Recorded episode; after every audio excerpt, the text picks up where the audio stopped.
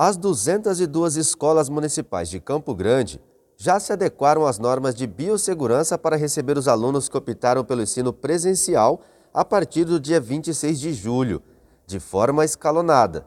Mas para a segurança ser maior, os profissionais de educação devem ser imunizados com a segunda dose da vacina. Estou reivindicando desde o início do meu mandato que os profissionais da educação sejam vacinados contra a Covid-19.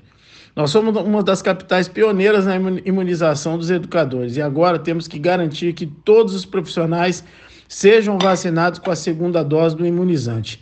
A previsão do Poder Executivo é que as aulas presenciais voltem até o dia 26 de julho. E para que o retorno das atividades presenciais sejam seguras, os profissionais da educação devem ser imunizados até o dia 11 para que os educadores administrativos estejam pelo menos 15 dias imunizados contra esse vírus terrível.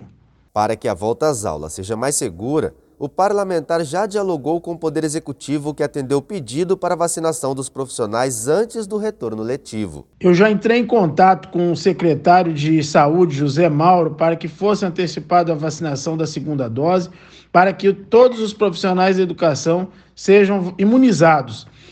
Ele nos atendeu e pediu para que os profissionais da educação fiquem atentos ao calendário de vacinação. Rádio Câmara. Rádio Câmara. Com o texto da assessoria de imprensa do vereador, Kelson Carvalho, direto da Câmara Municipal de Campo Grande.